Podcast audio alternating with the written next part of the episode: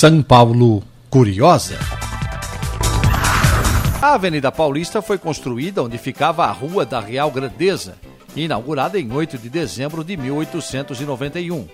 Na ocasião, cogitou-se batizar a nova via como Eugênio de Lima, mas o engenheiro recusou a honraria e disse que a avenida deveria se chamar Paulista para homenagear todos os habitantes do estado. Em 27 de abril de 1927, o governador do estado de São Paulo, Carlos de Campos, morreu. Para homenageá-lo, os vereadores mudaram o nome da Avenida Paulista. Em 13 de novembro de 1930, o prefeito José Joaquim Cardoso de Melo Neto decidiu que a avenida deveria voltar a se chamar Paulista, que recorda, numa só palavra, todo incansável trabalho e honra da gente paulista, justificou. São Paulo Curiosa.